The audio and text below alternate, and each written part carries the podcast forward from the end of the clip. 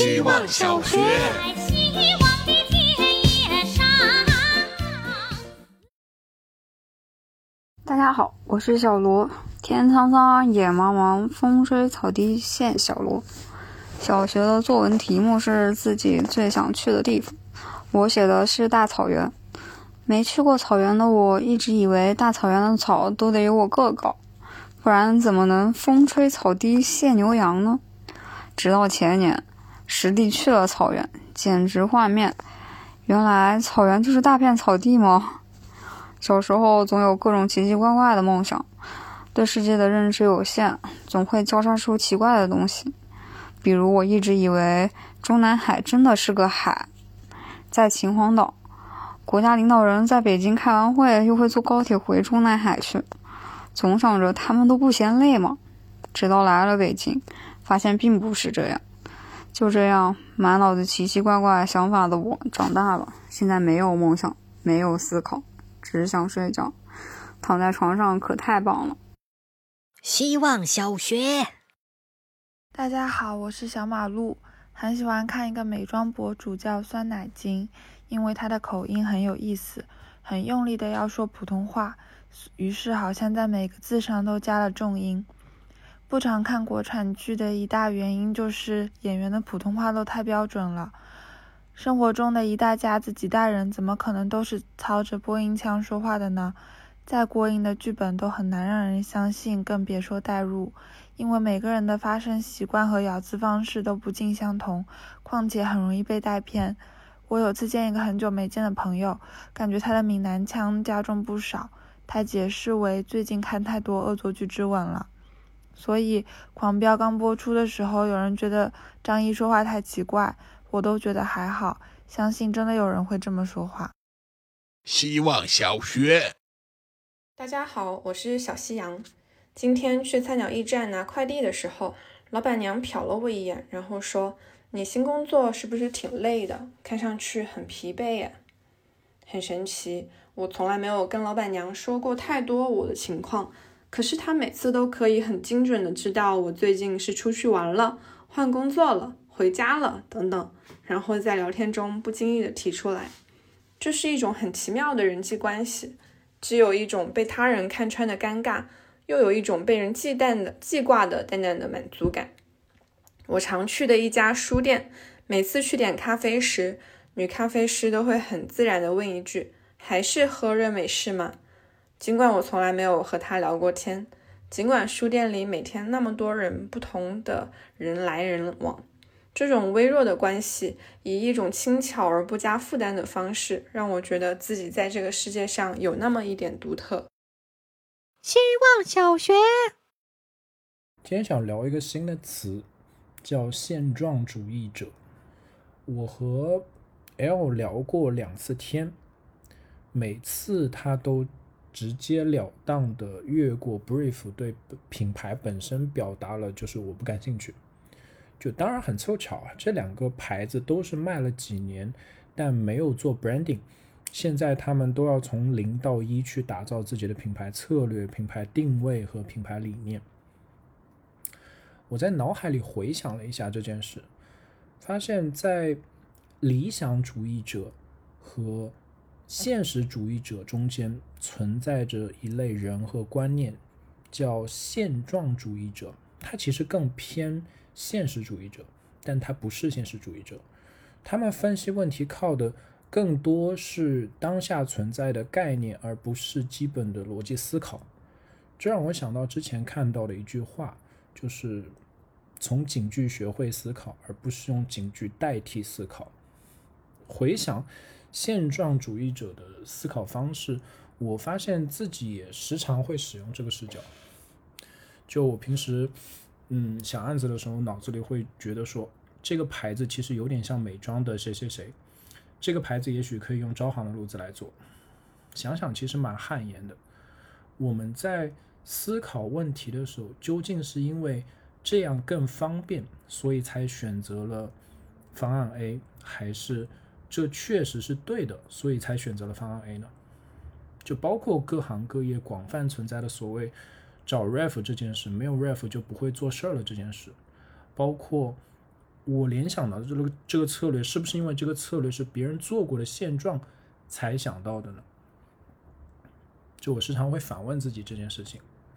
至少在做创业的时候，我觉得不要做现状主义者，这一点应该时常提醒自己。希望小学，大家好，我是小嘟噜。我养了两只狗，我超级喜欢小狗。小狗因为我高兴而兴奋地跑来跑去的时候，我很爱它们；小狗因为我难过围在我身边蹭我、舔我手心的时候，我很爱它们。小狗在人类的大便里打滚儿，洗干净之后依然很爱它们。嗯，为什么我知道是人类的大便？无他，唯鼻鼠耳。小狗在判断我有危险，即使对方比它庞大五倍，也会冲过去的时候，我更爱它们。我觉得再也没有哪种动物会比小狗更适合进入人类的生活了。在这个充满急躁、浮夸、欺诈的现代社会里，每个人都需要小狗来安抚自己动荡的灵魂。如果一个城市公开拒绝小狗的融入，那它一定有阴谋。对我说的就是杭州。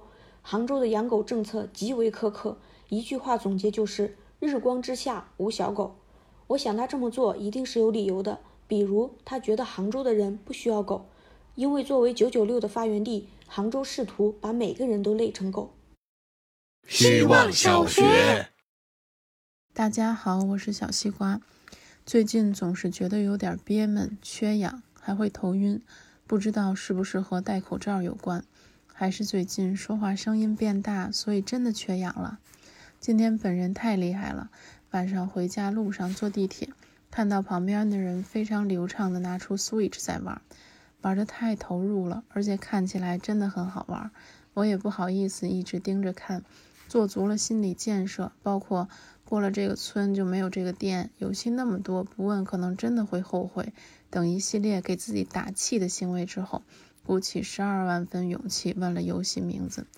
回到家仔细想了以后，越来越觉得自己很厉害，以前只会错过，事后暗自懊恼，并安慰自己还有下一次。顺便说一下，那个游戏叫做《火焰蚊帐》。希望小学，大家好，我是小王八蛋。每次喝完酒，都感觉广阔天地大有作为，能够短暂的站在灵魂的视角审视自己，非常奇妙。于我而言，酒精就像是一件外套，无论失意得意，它都在椅子背上搭着，冷了穿上，热了脱下。在面对自卑、敏感、讽刺、怀疑的时候，体面从容地撑起一方空间，让矮矮的人都有个地方可去。酒精也像是素未谋面的亲戚，无论关系远近与否，只要这场血缘在，我们就可以跨越冷雨夜，翻过高山，坐在大排档灯光下，藏在小巷子的拐角里。酒精最像是一篇日记，即使我从来不写日记，但是只要透过光影，那些日子好坏都写在杯里，酒。真是个好东西。希望小学，大家好，我是小船。我很久没喝酒了，但酒确实是好东西。喝点酒，我就好像坐在泡泡里往上飘，闭着眼睛笑着往外发射爱心，看什么都觉得可爱，听到的所有语言都是一声声的“我爱你，我爱你，我爱你”。我只好一遍又一遍地说：“我也爱你，我也爱你，我也好爱你。”酒是用粮食和水果酿的，听起来就很朴实。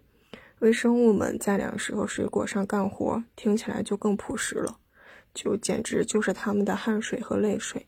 这么说来，人吃下五谷杂粮，各种酶开始工作，是不是也能算得上一个行走的酒容器？流出的汗水、泪水就是酒，它们可以辛辣醇香，也可以酸甜苦涩。希望小学。大家好，我是小石乐。十二年应试教育里，我是一个擅长写命题作文的人。我擅长跳出命题的束缚，去写属于我自己的故事，但又不会被老师抓到跑题的马脚，最终还能拿高分，被当作优秀作文诵读。跳出束缚看似一个很酷的行为，但要跳出束缚的前提是束缚的存在。所以，看似跳出束缚的我，仍然被束缚。失去了束缚，也就失去了跳出束缚的意义。我得到了真正的自由，但却失去了方向。于是，我又重新把束缚套在我自己身上，将跳出了束缚的故事再次重演，一遍又一遍，直到最后，我发现，从来不存在束缚，也就不需要跳出束缚。只有这时时候，我才能坦然接受自由。希望小学，大家好，我是小红帽。家里日光灯和我是有时差的。